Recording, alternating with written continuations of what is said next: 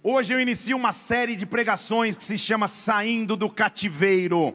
Nós vamos ficar em fevereiro recebendo de Deus instrução e direção na palavra, com o entendimento de que não há cativeiro que não possa ser anulado pela presença de Deus. Eu tenho convicção que nós seremos marcados por Deus de forma especial, que o Espírito Santo vai nos conduzir, vai guiar os nossos passos, vai nos presidir, para que a glória dele possa nos conduzir nesse mês. Por isso, em o nome de Jesus Cristo, Pai, na tua presença aqui estamos e eu peço, vem sobre nós nessa noite noite.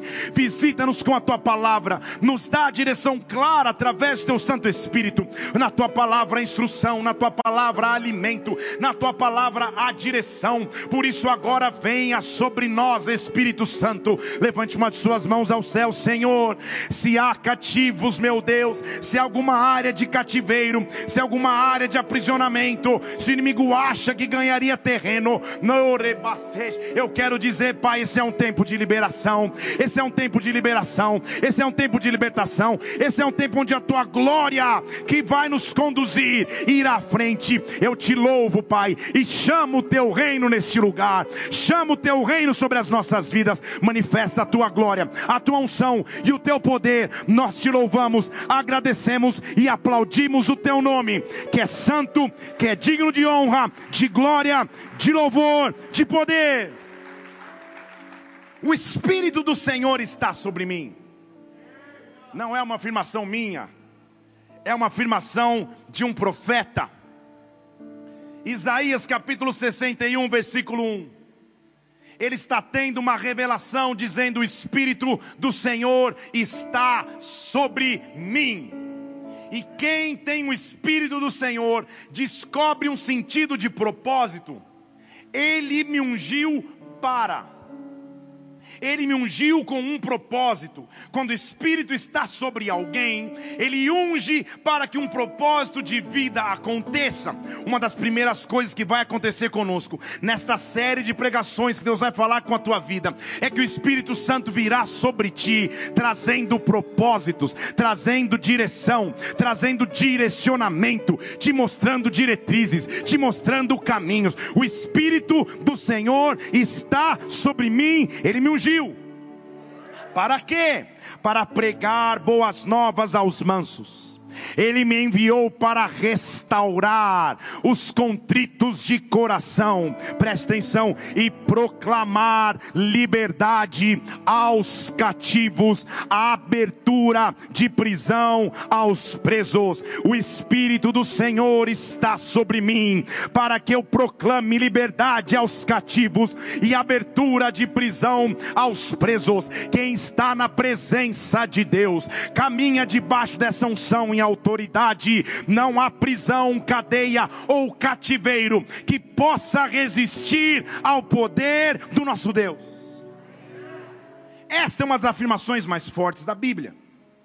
Justamente porque é uma revelação messiânica que o profeta Isaías está tendo. O que significa dizer isso? Parece que nós já começamos os 100 dias da Bíblia.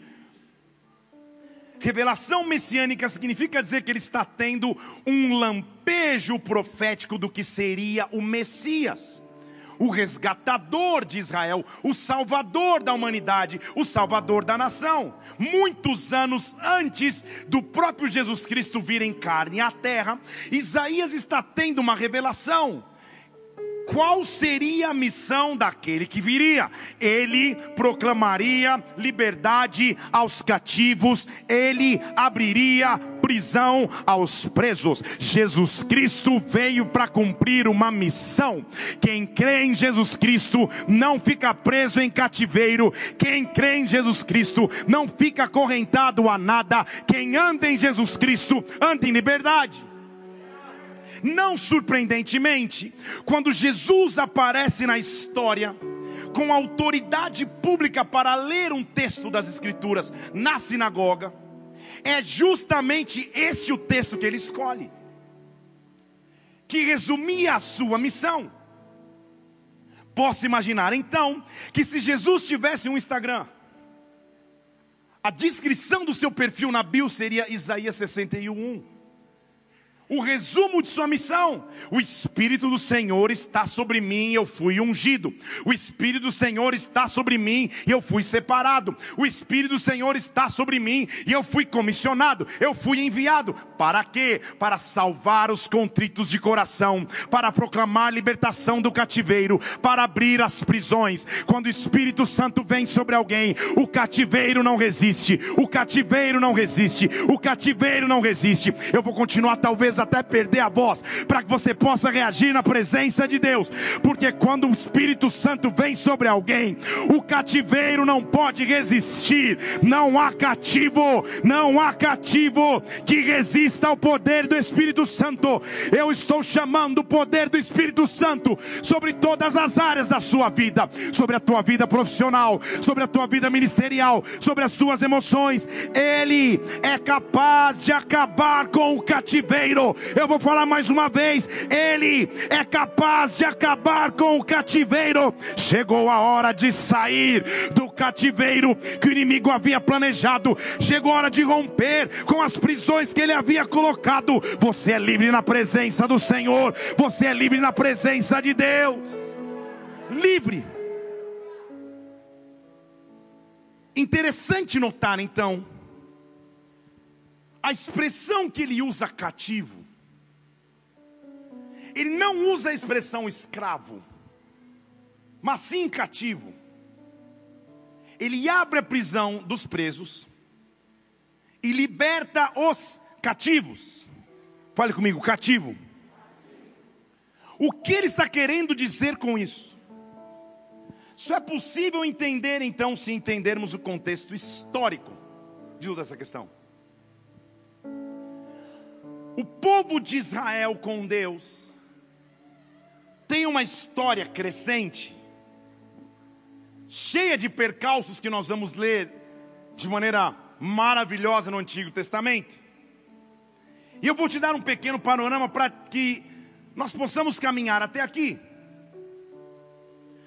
Inicia-se na relação do povo com Deus, uma primeira era que era da criação, onde ele cria todas as coisas e coloca um homem chamado Adão. Adão é a evidência da criação de Deus, porém, através de Adão e Eva, a semente do pecado entra na humanidade. O homem passa a viver então em corrupção carnal, porque o pecado entra na sua história. Depois de Adão, ele usa Noé para recomeçar e reconstruir a promessa. Noé gera em um de seus descendentes um homem chamado Abraão, que passa a ser o detentor, o carregador de uma promessa de fé, inaugurando então uma era chamada de patriarcal, os patriarcas da nação de Israel: Abraão, Isaac e Jacó, Abraão, Isaac e o próprio Israel. Abraão, Isaac e Jacó são patriarcas. São homens então que na, na época eram considerados sacerdotes e também quase como reis. Deles vinha a direção principal para o povo. Assim se relacionava a nação de Israel, que não tinha nenhum nome ainda, com seu Deus.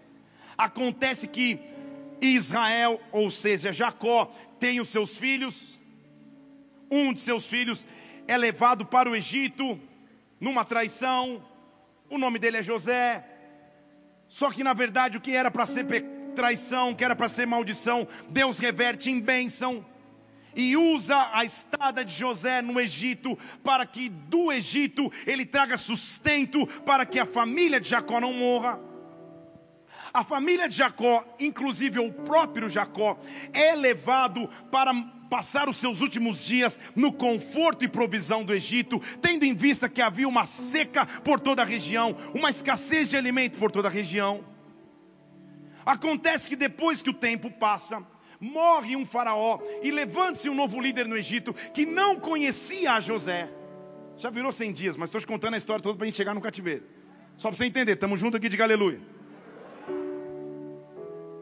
Isso faz com que esse novo faraó, ao olhar, porque a mão de Deus sempre esteve com o seu povo, calma, tem muito mais hebreu do que egípcio. Se eles descobrirem que podem ser livres, eles vão tomar o Egito de mão. Então ele coloca o povo de Israel, o povo judeu, o povo hebreu, agora ele os coloca debaixo de um regime de servidão, de escravidão. O povo então se torna escravo, porque a tentativa do inimigo é sempre de aprisionar é sempre de escravizar, é sempre de subjugar os filhos de Deus. Estão comigo até aqui? O que ele faz não é criativo, o que ele faz é repetitivo. Se ele escravizou no passado, ele vai tentar escravizar no futuro.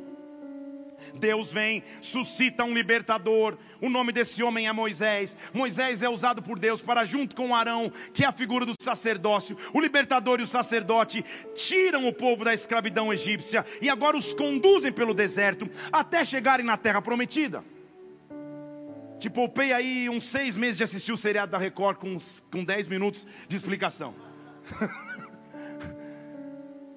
Entrando na terra prometida, o povo deveria ter alianças com Deus. Porém, o povo não preserva essas alianças com Deus.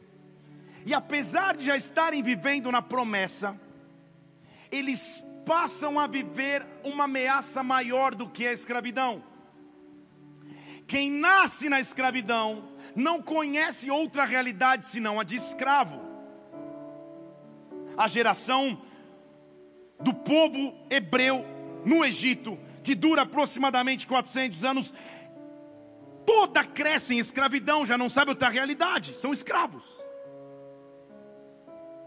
Só que uma coisa é você nascer em escravidão, não conhecer outra realidade, e outra totalmente diferente é você ser livre, ter uma história para contar, ter testemunhos para acumular da grandeza do poder de Deus. E quando você está bem, algo vem e rouba a tua paz, algo vem e rouba a tua liberdade, algo vem e te pega de surpresa e te leva para a prisão. Esta segunda prisão já não se chama escravidão, esta segunda prisão se chama cativeiro. Estão comigo até aqui? Consegui me fazer entendido? Esta é a diferença bíblica então entre ser escravo e ser cativo. Escravo você já não é mais. Ninguém disse amém. Deixa eu falar de novo. Se você já entregou a tua vida a Jesus Cristo, declarou que Ele é teu Senhor e Salvador, você já não é mais escravo de nada.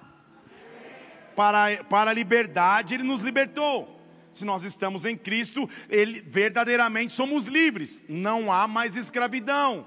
O inimigo não pode mais nos manter escravos. Você não é mais escravo de nada. Amém? Só que isso não é a garantia de que você não esteja cativo. Cativeiro é diferente de escravidão. Cativeiro é quando você, livre como estava, não devendo nada a ninguém, esquece da aliança que tinha para com Deus. Isso faz com que o inimigo te leve preso, te leve cativo. No cativeiro, a mudança de realidade é muito mais radical do que da escravidão. Porque, apesar de escravos no Egito, o Egito respeitava a aldeia, a moradia do povo hebreu lá na sua moradia, eles podiam manter seu culto, suas tradições, sua maneira de ser. Trabalhavam como condenados no Egito, mas tinham preservado seus princípios, sua cultura. O cativeiro é completamente diferente. Quem leva um cativo transforma ou tenta transformar a cultura, a crença, o idioma, a forma de falar, a forma de vestir, tenta mudar a realidade daquele que está cativo. Cativeiro, no meu entendimento, é a tentativa de Satanás de pegar alguém que tinha tudo para ser livre e manter preso. Eu estou te explicando o cativeiro para que você possa entender o que Deus vai fazer em áreas da sua vida neste mês. Não há cativeiro maior do que o poder de Deus. Ao falar de sua missão, ele não diz eu vim para libertar os escravos, porque você não é mais escravo. Ele diz: Eu vim para libertar o cativo. Cativo é aquele que acorda segunda-feira, crente em Jesus Cristo, cheio da presença de Deus, mas consumido com ansiedades e preocupações, está cativo nos pensamentos. Cativeiro é aquele que, crendo em Jesus Cristo, sendo alguém de fé, que vem no domingo à noite, levanta as mãos, mas tem um pecado escondido na sua história. Isso é cativeiro. Deus quer acabar com o cativeiro. Não há nada que possa te aprisionar. Não há pensamento, comportamento, maldição maior do que o poder de Deus. Te explicando a história toda e nós vamos chegar lá. Dando esse pano de fundo para que você entenda. A pergunta então é: se Deus é soberano, se Ele cuida de tudo, por que do cativeiro? Porque Ele permitiu que historicamente o povo dele fosse levado cativo. O cativeiro, ele se inicia quando se esquece da aliança com Deus. Deixa eu falar mais uma vez. O cativeiro inicia-se quando você se esquece da aliança com Deus. O cativeiro é provocado por esquecimento. Um povo que depois de ser liberto da escravidão, de ser conduzido no deserto, de ser levado milagrosamente para a terra prometida, agora esquece da aliança que tinha para com Deus. O livro de Levítico, por exemplo, está recheado de leis civis e leis cerimoniais. Havia maneira de se conviver em sociedade e principalmente uma maneira de, de, de, de liturgia, de se relacionar com Deus. Nisso estava envolvido as ordens de Deus, os princípios de vida e de fé, as alianças que se fazia com o Pai, a maneira que se adorava a Deus, a conduta moral, a conduta de relacionamento que se tinha que ter entre si. Deus é um Deus que zela pela sua aliança. Não há como conviver com Deus se não se respeita alianças para com Ele. Não há como conviver com Deus se parcialmente você é aliançado com outra coisa. Isso é cativeiro. Está um silêncio, né? Mas vai melhorar. O cativeiro, então, acontece e tem um porquê. Porque o povo historicamente passa a se esquecer de Deus. E a pergunta é como ele pode ter se esquecido de um Deus que assegurou vitórias, de um Deus que fez coisas sobrenaturais, porque o cativeiro, ele é uma ameaça constante. Na verdade, todos os dias distrações tentam entrar para que eu me esqueça da aliança que eu tenho para com Deus. E historicamente o que acontece então é que nações muito mais fortes, que se tornam muito mais poderosas, passam a ameaçar e ser uma ameaça iminente ao povo de Deus. Então, um dos maiores perigos que nos leva para o cativeiro é esquecimento. E o segundo se chama conforto. Ninguém diz amém, mas nós vamos, nós vamos chegar lá. Vai melhorar. Fale comigo, conforto. Quando fica confortável demais é perigoso. Porque o povo quando sai, ele sai do Egito, passa a perambular pelo deserto. Eles deram várias mancadas. Moisés teve que falar, Jesus amado. Vocês só falou Jesus amado porque, né? Mas você entendeu a expressão, meu pai amado. Não é possível. Mas depois de, de, de, de, Moisés, o povo se levanta como um povo de guerra através de Josué. E com espada na mão, com lança afiada, sendo um povo conquistador, pouco tempo eles tinham para ficar confortável fazendo besteira. Mas uma vez alcançando aquilo que esperavam, o conforto os afasta da presença de Deus. O conforto pode ser um perigo que nos afaste da presença de Deus. Se tudo que você espera que Deus te dê conforto, quando Ele te der o conforto que você esperava, a chance é que você esqueça de Deus. Você entendeu? Eu vou te, vou te falar em português. Se tudo que você espera é que Deus te prospere financeiramente, a grande chance de quando você prosperar e enriquecer, você se esqueça do Deus que te enriqueceu. Se tudo que você espera é que Deus te dê um emprego top, maravilhoso, há grandes chances de quando Ele te der o um emprego, este mesmo emprego seja uma desculpa para que você não tenha mais alianças com Deus. Antes, quando estava desempregado na lista top 3 do Serasa, estava na primeira fila da igreja. Culto de oração, reunião da zeladoria, mutirão para limpeza, tudo. Senhor, eu só tenho a ti, não tenho outro bem além. E era verdade, além de ti, tenho nada. E fazia votos com Deus, Senhor, se o Senhor me fizer, Pai. Ah, se eu assumir um cargo de chefia. Ah, Senhor, eu inclusive, quem já não fez essa promessa? Você é financiador na tua obra. A fome vai acabar na Inglaterra. Na Inglaterra não tem fome. A fome vai acabar na África. A fome não sei o que lá. Eu vou fazer das coisas. Senhor, me faz, me dá aquilo que eu quero. Se só procuramos a Deus por aquilo que Ele pode fazer, há grandes chances de que quando Ele fizer, nos esqueçamos dele. Deus não é um provedor de coisas para nós. Há muito mais na aliança de Deus para com seus filhos do que somente prover. Filho nenhum tem que se relacionar com o pai que só tem que dar o tempo inteiro. Vocês estão entendendo ou não? Este é o início do cativeiro. Porque essa mesma pessoa, estou falando de, de, de, cadeira, gente, tem mais de 20 anos de ministério, que antes estava, ah, Senhor, me dá, me faz aqui. Aí conquista aquilo que quis. Sobe até no altar, dá um testemunho. Cara, foi um milagre. Passei no processo seletivo, fiz, fiz, aleluia, glória a Deus tal. Aí daqui a pouco, some uma semana, some duas, some um mês, some dois. Aí você manda uma mensagem, eu li, o que está acontecendo? Sabe o que é? Estou muito atarefado no trabalho. São muitos relatórios para comer. De domingo à noite? De domingo de manhã?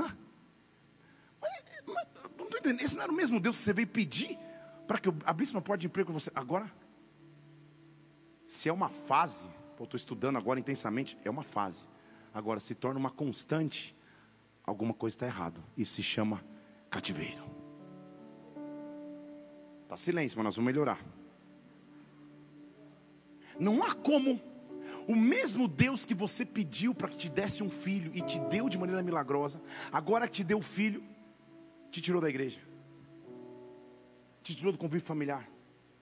Não, estou esperando o menino crescer. Já tem 15 anos, vai vir ser apresentado de bigode. Vocês estão me entendendo? Não? Coisas não podem ser maiores do que a aliança que eu tenho com o meu Deus. Porque senão eu estaria indo para um cativeiro. Eu não posso deixar que o conforto roube a principal essência, que é a presença de Deus. Eu por isso que a Bíblia diz que nós temos que ser como crianças. Quando o louvor está acontecendo aqui, ficam algumas crianças correndo aqui, brincando, pulando, se alegrando, porque nelas não há vergonha, nelas não há maldade, nelas há perfeita entrega. O difícil é quando começamos a crescer demais e fica confortável. Então talvez eu não quero mais erguer minhas mãos, talvez eu não quero mais chorar, talvez eu não quero mais gritar Talvez, ah, isso me incomoda demais. Ah, hoje passou um minuto a mais, hoje é um minuto a menos, hoje foi assim. Eu começo a achar que tenho a chance de escolha, sendo que eu nunca tive, porque foi Ele que me escolheu, Ele me escolheu. Então, Senhor, eu sempre estarei em débito para contigo, que eu não seja cativo de nada, nem mesmo do meu próprio conforto.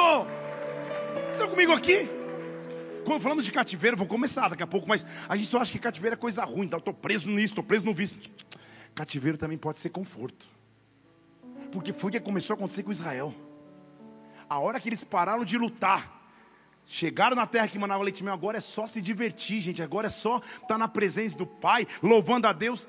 Lentamente eles foram começando a se afastar.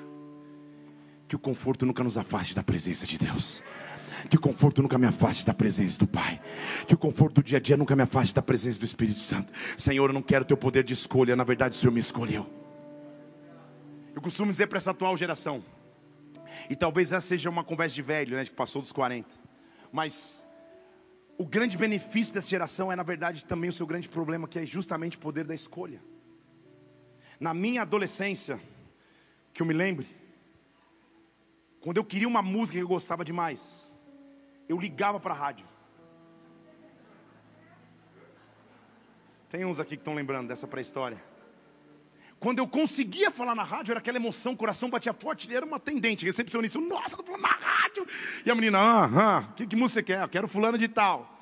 Legal, tá bom, vou anotar aqui. Aí você ficava o dia inteiro esperando. Se você era top mesmo e raiz, com uma fita cassete posicionada para apertar rec. Vocês não viveram, vocês não sabem o que. Hã? Esperando o momento, e começava a tocar música. Não me abandono, você tocava todas as vezes que eu. Ca... E você gravando. Quando a música ia explodir, entrava 95 FM. Pá, pá, pá, pá, não. Só para zoar a tua gravação. Quem sabe o que eu estou falando? Eu sentava na frente da televisão. Tinha quatro canais: Manchete, Cultura, SBT e Globo. Assiste o que está passando. Deixa eu escolher o que eu vou assistir agora. O que está passando, eu assisto. Senta frente da TV e assiste. Eu não tinha um eletrônico na mão para ficar escolhendo com o que brincar. Eu assisti ali. Estão comigo aqui? Depois houve uma, uma, uma grande evolução que transformou a tecnologia, que todo mundo, nossa, que maravilhoso. Agora tem um aparelho de uma fita chamado VHS. Que você pode assistir o um filme maravilhoso. Me lembro do primeiro VHS, meu pai tinha sido transferido para Foz de Iguaçu, no Paraná. Ele trabalhava em Furnas. E, e, ele passou no concurso, a gente foi morar em Foz de Iguaçu, moramos durante quatro anos. E na época do lançamento do VHS, a gente estava na capital mundial do lançamento, que é a Cidade del Leste. E, e nós fomos lá, eu me lembro até hoje, eu era pequeno, devia ter idade do Mateus. Meu pai feliz comprou um VHS. Chegou em casa e falou, cara, não funciona, não funciona, não funciona. Quando viu, era só carcaça, tinha pedra dentro. Só para você ver como só tinha gente ilesa de, de, de, de conduta lá em Cidade Leste. E voltamos lá, reclamamos, já nem tinha mais a loja. E a gente ficava no VHS feliz assistindo o filme. Gravando, nossa, eu consigo gravar a TV, dá para programar o horário. Eu venho de uma geração que até teve um certo poder de escolha, mas não poder de escolha como hoje. Meu filho, hoje ele escolhe o que quer assistir, a hora que ele quiser assistir. Ele entra no YouTube e assiste, eu não sei, tem um raio de dois menininhos loirinhos que fica brincando de brinquedo o dia inteiro. E eles falam em russo. E ele assiste. Não é possível. E um vídeo vai chamando outro, vai chamando outro, vai chamando outro, que tem pai que sabe o que eu estou falando aqui. Ele já passou dessa fase, agora ele fica vendo gol. É gol do Neymar, é gol do Cristiano Ronaldo, é gol do Messi, é gol de não sei o que lá. Ele assiste o que ele quiser, a hora que ele quiser. Esse dia eu sentei com ele, a gente estava assistindo um jogo na televisão, ao vivo. E ele falou, pai, preciso ir no banheiro, pausa. Eu falei, não dá para pausar. A não ser que eu ligue no estádio, não dá para pausar, porque a geração está acostumada com o poder de escolha acima do que é o natural. Não há problema, isso é avanço tecnológico, mas não dá para ser assim com Deus. Não dá para escolher hoje eu vou, hoje eu não vou. Isso eu quero, isso eu não quero. Não dá para pegar a palavra e falar pausa isso e eu só quero aquilo. Não dá para ser seletivo na aliança com Deus, porque Deus é um Deus pleno e o conforto pode nos trazer cativeiro. Eu venho nessa noite repreender todo conforto da atual presente geração.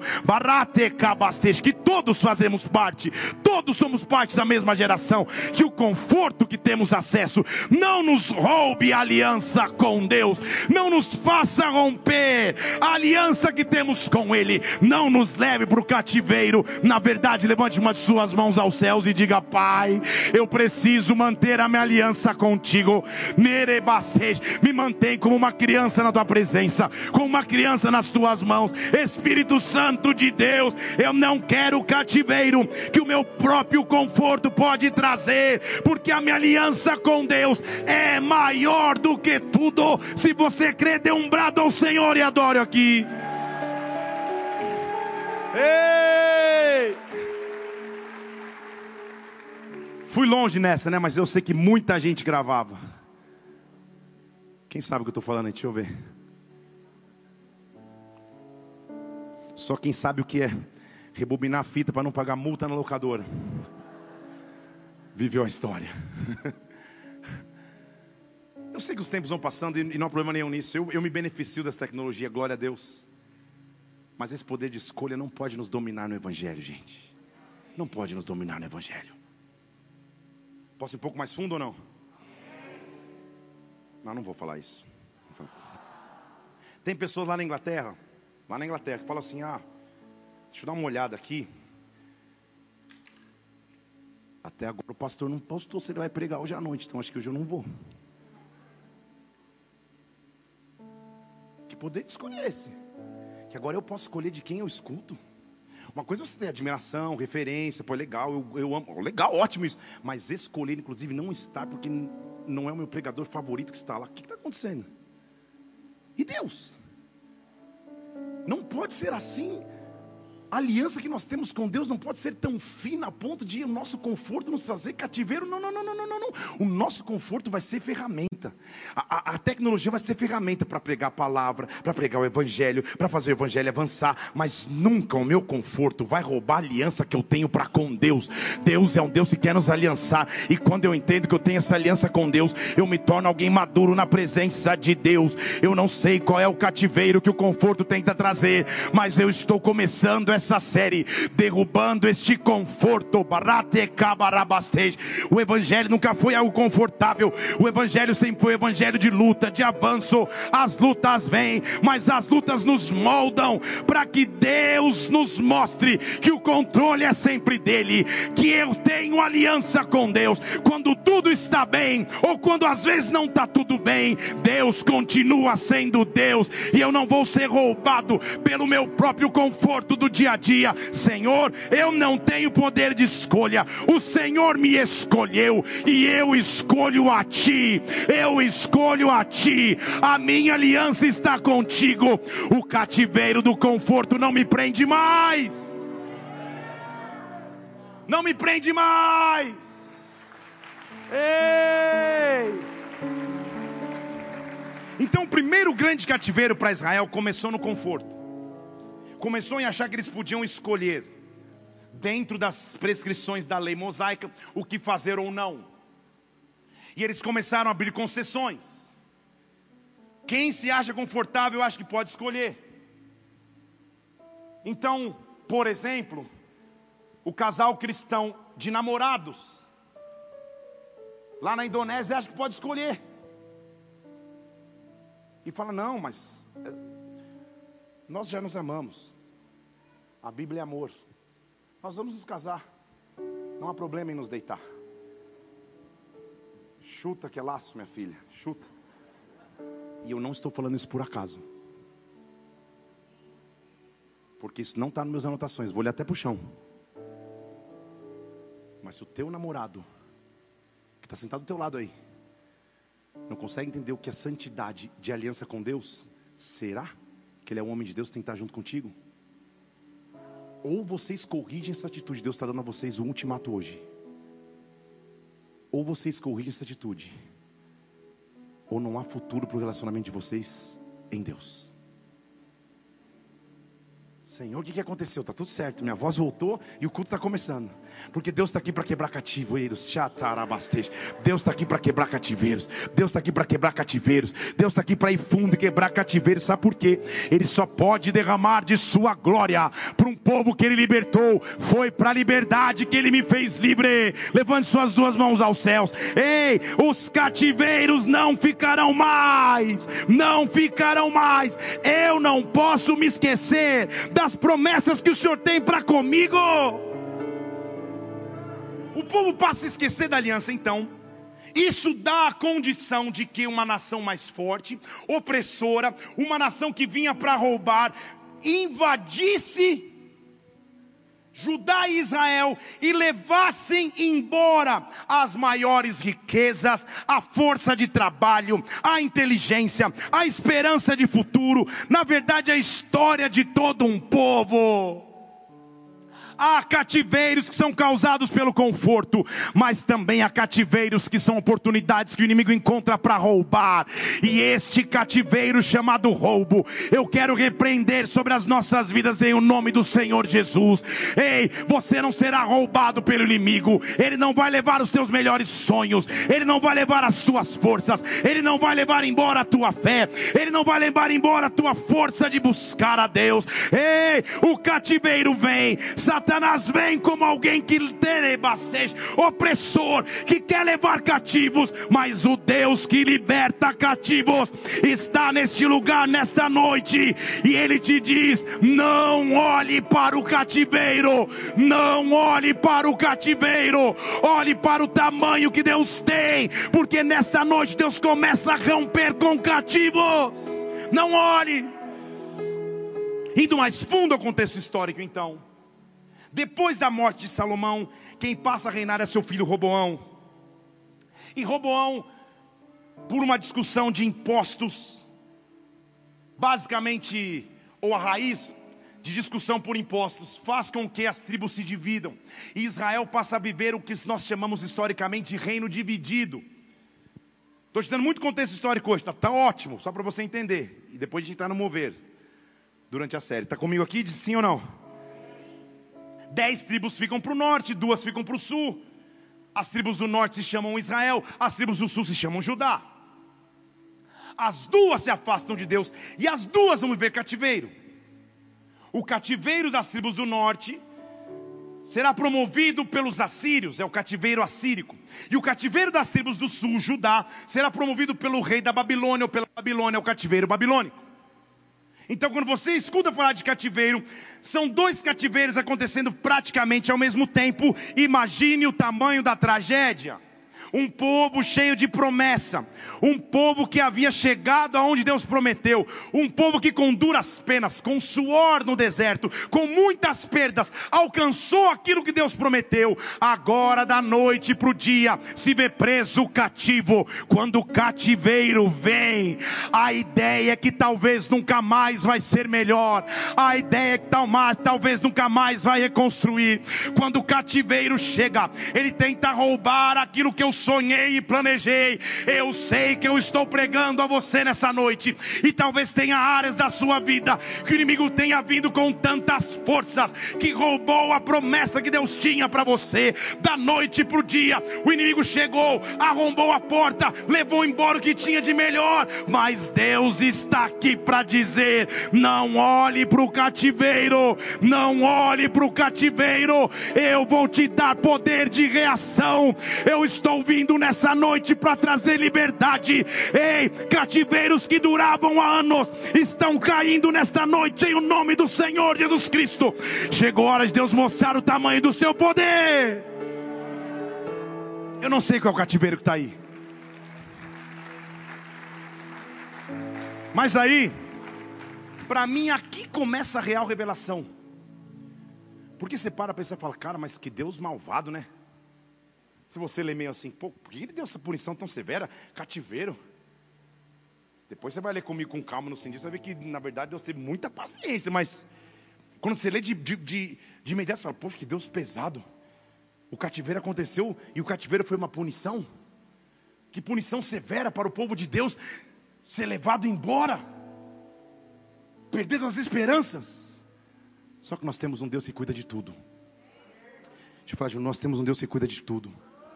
E aí nós passamos a entender, e é isso que eu quero ministrar sobre ti, que cativeiro no relacionamento de Deus para com seus filhos não é punição, é somente uma oportunidade de recomeçar.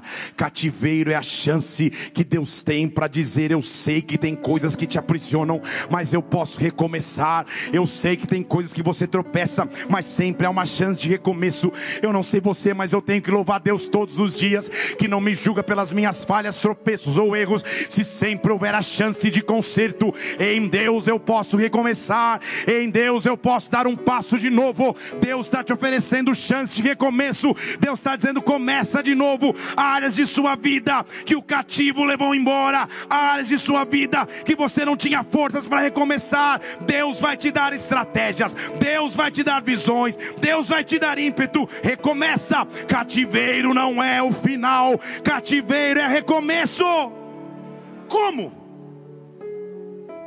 Historicamente, então, Deus é tão supremo e maravilhoso que no cativeiro, no período pré-cativeiro, durante o cativeiro e até após o cativeiro, ele levanta profetas. E, a, e depois de toda essa base histórica, na verdade, é sobre isso que eu vou falar durante toda essa série.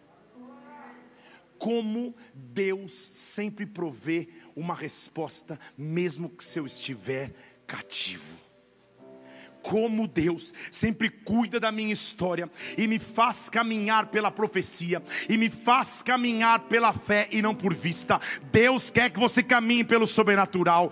Deus quer que você ande no profético. O que eu quero dizer então é que neste mês, nessa série de pregações, o profético vai se manifestar sobre a tua vida. Deus vai te dar palavras proféticas. Deus vai te dar revelações ao ler as escrituras. Deus vai te dar sonhos revelatórios. Você não vai ficar somente olhando para o cativeiro. Deus vai te fazer andar pela profecia. Há muitos profetas então que viveram tempos distintos dentro do cativeiro de Judá e de Israel. E sobre um deles eu quero começar a falar.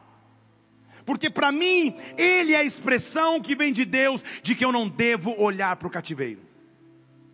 Porque o profeta que eu vou mencionar aqui, ele não leu nos livros de história sobre o cativeiro. Ele não escutou seus pais falarem sobre o cativeiro. Este profeta faz parte da turma dos cativos.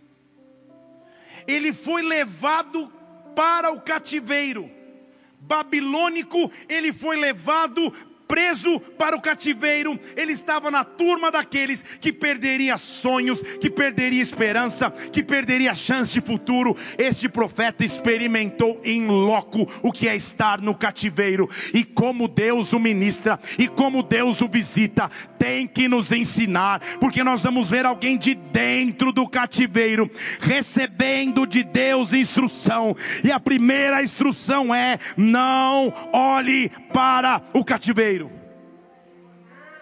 Ezequiel capítulo 1. O nome do nosso amado tecladista. Ah, ele ainda faz assim. Tá solteiro, Ezequiel? Não? Você não conversou comigo a respeito? Não, tô brincando. Aleluia, Pai. Alguns domingos fora e o negócio já está. Ezequiel capítulo 1, quietinho assim, ó, clean, tal, tal, já está tendo amor. Ezequiel capítulo 1. Deus às vezes nos pega de surpresa, e o tecladista também. Ezequiel capítulo 1. O versículo 1 diz assim: É alguém que eu conheça? Agora fiquei pensando. Vai, vai, vai ser mais surpreendente ainda. Jesus amado. Ezequiel é crente? Ezequiel, Ezequiel capítulo 1.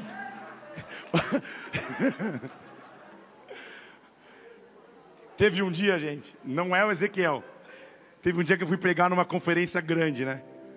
Falei, cara, essa aqui eu vou caprichar, vou levar o tecladista para tocar comigo, tal. Faz muito tempo isso. Levei o tecladista, e tipo um, um diácono da igreja para ir dirigindo, tal, porque era longe. Aí chegamos lá, eu estou na administração, aquele mover, aquele fogo, aquela glória descendo, o tecladista lá junto, papá. Aí chega, sabe o momento do mover, ápice do culto, fala assim: Você que quer renovar tua aliança com Deus, que está distante dos caminhos do Senhor, quer entregar tua vida a Jesus Cristo, Ele é teu Senhor e Salvador, faça isso agora. Aí o teclado para de tocar. Aí quando eu viro, agora você vai parar. Quando eu olho, o tecladista não está mais. Quando eu vejo, ele está de joelho aceitando Jesus. O cara que eu levei para ministrar comigo. Eu olho para ele e falo: de todas as horas do mundo que você podia escolher para aceitar Jesus, voltar para Deus, não podia ser no carro, na volta. Você vai fazer passar essa pergunta. Ah, bem que aceitou Jesus, está tudo certo. Então, seja abençoado no seu namoro. Voltando aqui. Ezequiel então é um homem que vai para o cativeiro na Babilônia. Ele está na Babilônia e lá Deus vai começar a mostrar a ele a maneira que um cativo tem que se comportar.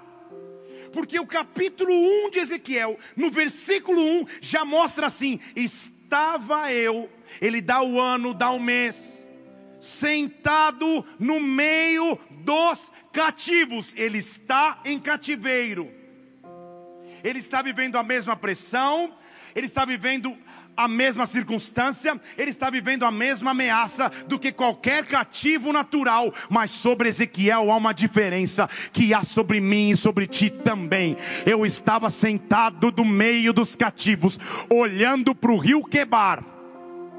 Rio Quebar é o rio da Babilônia e de repente os céus se abriram e eu tive visões de Deus. Você não entendeu? O que ele está dizendo é: a chave para atravessar o cativeiro, na verdade, é não olhar o cativeiro. Eu estou sentado, os meus olhos naturais estão diante do rio da Babilônia, mas os céus estão abertos sobre mim e eu vou começar a ter visões de Deus. A primeira chave que quebra o cativeiro sobre nós é quando os olhos se abrem e eu não enxergo só o natural, eu passo a viver pelo sobrenatural. Eu estou dizendo: os teus olhos vão começar a se abrir. Os céus vão se abrir sobre ti. Os céus vão se abrir sobre a tua vida. Os céus vão se abrir sobre a tua casa. Os céus vão se abrir sobre a tua empresa. Há duas opções ou eu sento diante do rio Quebar e lamento naturalmente o cativeiro e choro porque agora fui arrancado de meu país. Ou ao invés de olhar para o rio, eu olho para os céus que estão se abrindo. O cativeiro, Ezequiel, só está começando as lutas dos cativos estão começando, mas no versículo 1 do capítulo 1, eu já estou te dando a chance. Não olha para o cativeiro, os céus vão se abrir, os céus vão se abrir. Eu vou te dar visões de Deus, eu vou te dar visões sobrenaturais.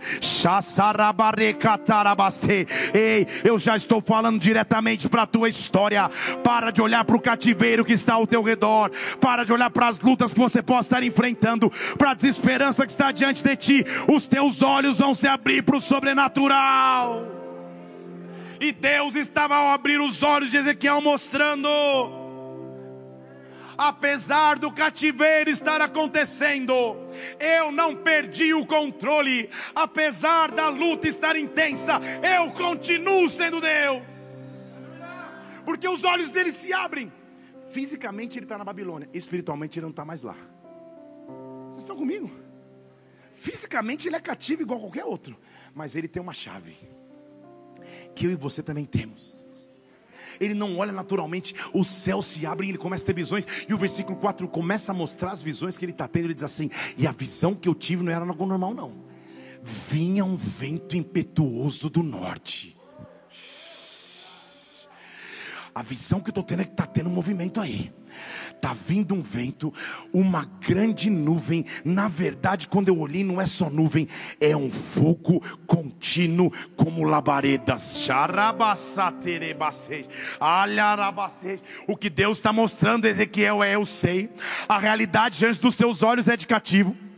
Eu sei, a realidade diante dos teus olhos é de prisão, mas abra os olhos espirituais. Há um vento vindo sobre ti, há um fogo que não para de queimar, há uma glória que não para de te conduzir, há um fogo ao teu redor, há labaredas de contínuo sobre a tua vida.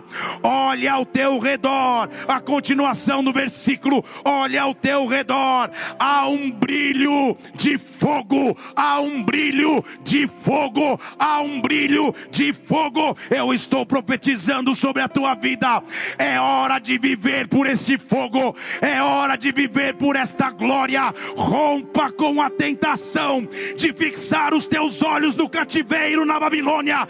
É lá diante do rio que eu vejo tem um movimento. Deus está agindo, Deus está movendo. Há labaredas, há fogo, há glória, há resplendor. Ei, esta glória está vindo sobre mim.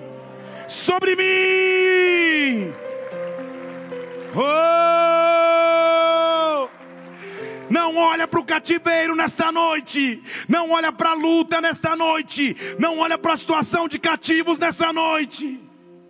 Mas abra os teus olhos pela fé. Os céus vão começar a se abrir os céus vão começar a se abrir. Este é um convite para Ezequiel: viva pelo sobrenatural, não viva pelo natural, viva por aquilo que eu já fiz. Olha, ah, o cativo, o opressor do cativo acha que está ganhando terreno, mas abra os teus olhos, tem uma nuvem de fogo vindo do norte, tem uma nerebacete, tem uma nuvem de fogo vindo, tem uma glória se movendo, o Espírito de Deus está se movendo sobre ti. Está se movendo sobre ti. Este fogo vai começar a se manifestar sobre a tua vida. Este fogo vai começar a se manifestar sobre a tua casa. Deixe que a glória de Deus comece a se movimentar. Deixe que o Espírito Santo comece a te guiar. Deixe que esta glória comece a te conduzir. Ao invés de sentar na Babilônia chorando pelo roubo, chorando pela perda, chorando por aquilo que foi.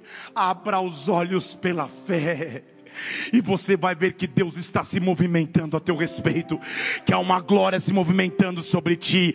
Ezequiel, eu te coloquei como profeta no meio da Babilônia, não para que você chorasse como um cativo, mas para que você fosse voz de esperança para os cativos. Você não entendeu? Vou te falar.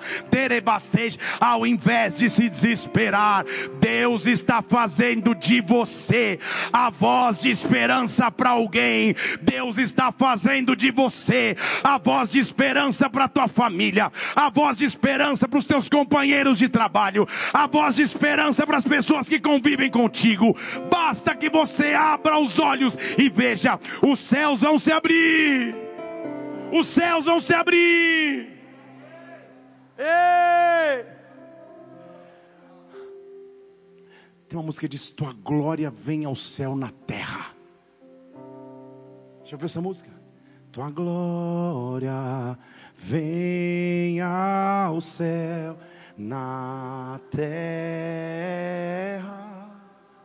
Conhece essa música? Céu na terra. É isso que. Tua glória venha ao céu. Ei! Chatarabarabasteja céu na terra, anseio por mais de ti, com meu respirar, com meu caminhar. Isso, eu queimo. Shabarabas. Queima um fogo. Você entendeu o que, o que ele está dizendo? O que ele está dizendo é: vem com a tua glória, vem com a tua presença. Mateus 16 nos dá uma autoridade tudo que eu ligar na terra vai ser ligado no céu. Então não é só ficar ligando bênção que ele está dizendo, Senhor, eu posso ligar a tua presença aonde eu estiver, Pai. Eu posso começar minha segunda-feira dizendo: abre o céu sobre mim. A minha realidade é de rio na Babilônia, a minha realidade é de cativeiro. Só Deus sabe o quão difícil foi ter sido levado preso, o sofrimento da viagem, a tristeza de ver Jerusalém ser destruída, a dificuldade que é não ter esperança, mas eu começo meu dia um no cativeiro, escolhendo abrir os olhos pela fé. Deus vai abrir os teus olhos pela fé. Pare de se preocupar tanto, pare de ficar tão ansioso, pare de ficar tão desesperado. Abra os teus olhos, há uma glória se movimentando sobre ti. Há uma glória se movimentando sobre ti. Há um fogo que é contínuo. Há labaredas que são contínuas. Onde está a geração que quer esse fogo? Onde estão os filhos e filhas que querem esse fogo? Vamos, igreja, não deixe que o conforto roube esse momento. Não deixe que o cativeiro roube esse momento. Onde estão aqueles que querem o fogo? O fogo! O fogo! Esta é a base do meu relacionamento para com Deus. O fogo dele sempre foi a base. Essa é a base do meu amor para com Ele.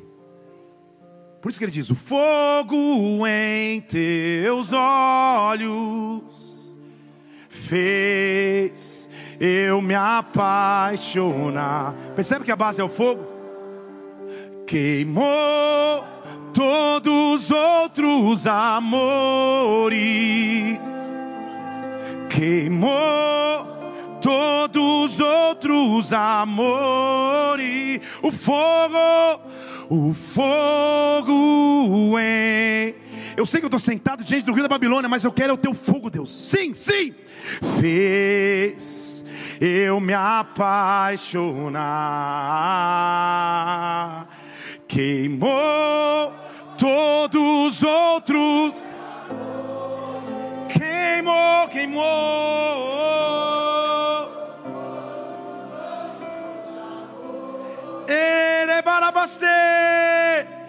Eu ainda tenho fome, eu ainda tenho lenha. Pode vir queimar, pode vir. Eu ainda tenho fome.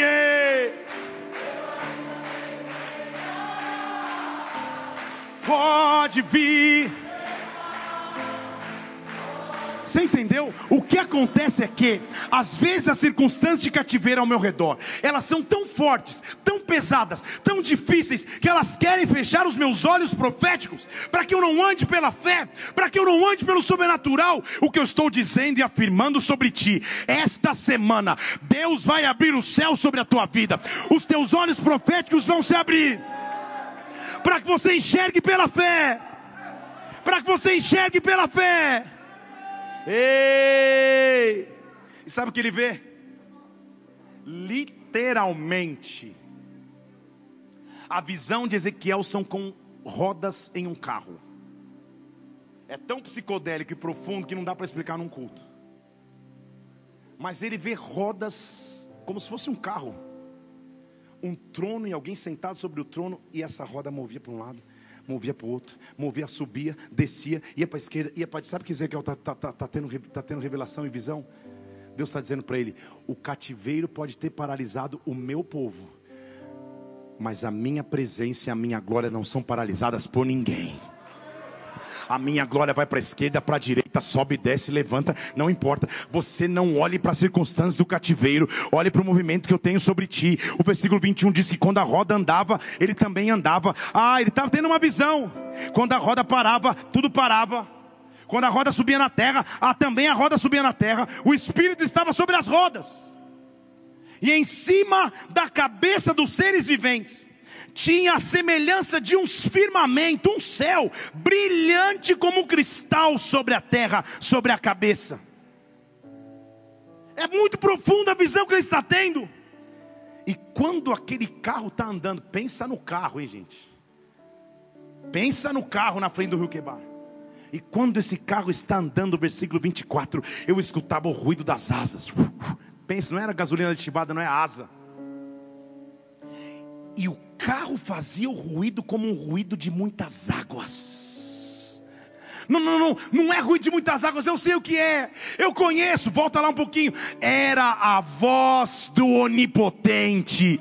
Era a voz de quem tem todo o poder. Meu Senhor amado, eu não estou falando de um profeta que está num culto de avivamento. Eu estou falando de um profeta que está preso como cativo na Babilônia. E é lá no cativeiro da Babilônia que Deus está mostrando a minha glória não pode ser parada.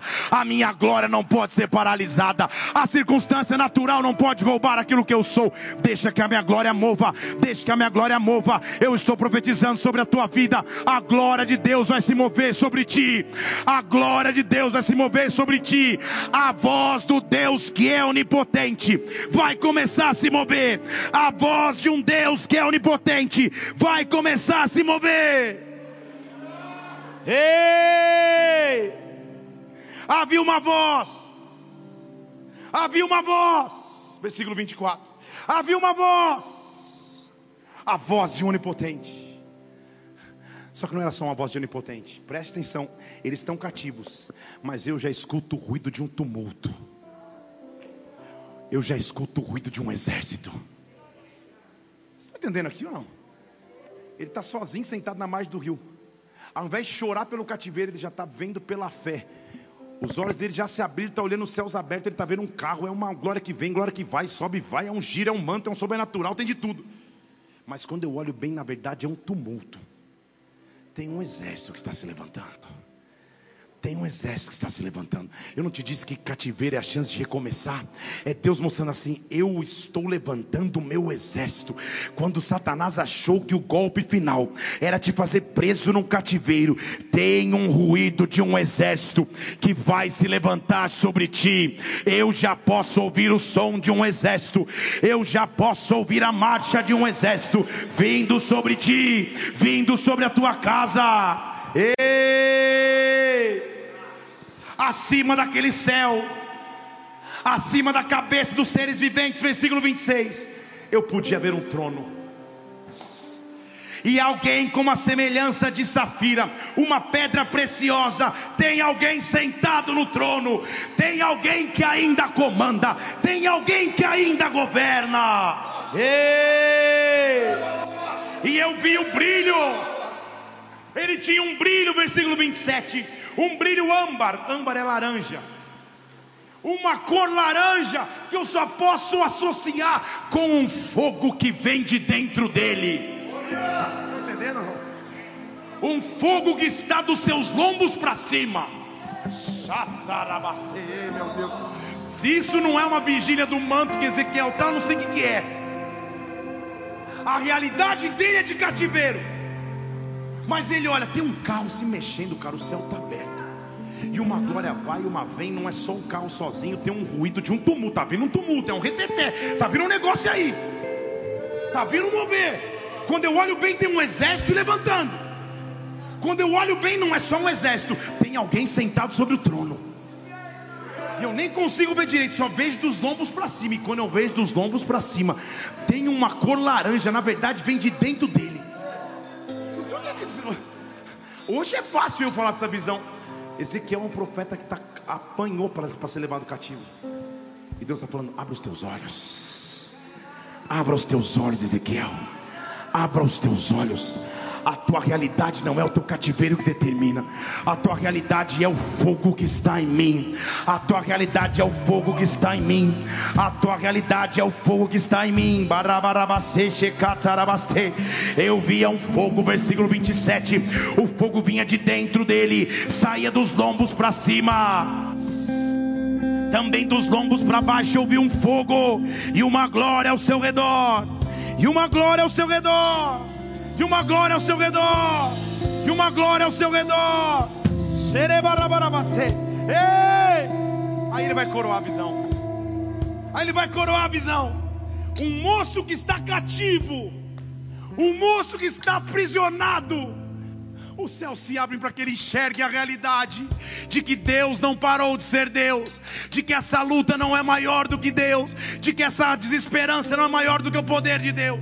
Ele vê o trono se mexendo, a glória indo e voltando, dizendo: Eu estou livre. O povo pode estar preso, mas eu estou livre. O fogo está dentro de mim, a glória me cerca. Mas aí, gente, quando ele olha bem, ele fala: Calma aí, mas sabe o que eu estou vendo ali, versículo 28?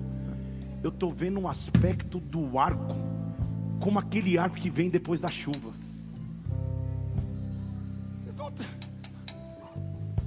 Arco que vem depois da chuva é o arco-íris que é literalmente o símbolo da aliança de Deus para com Noé.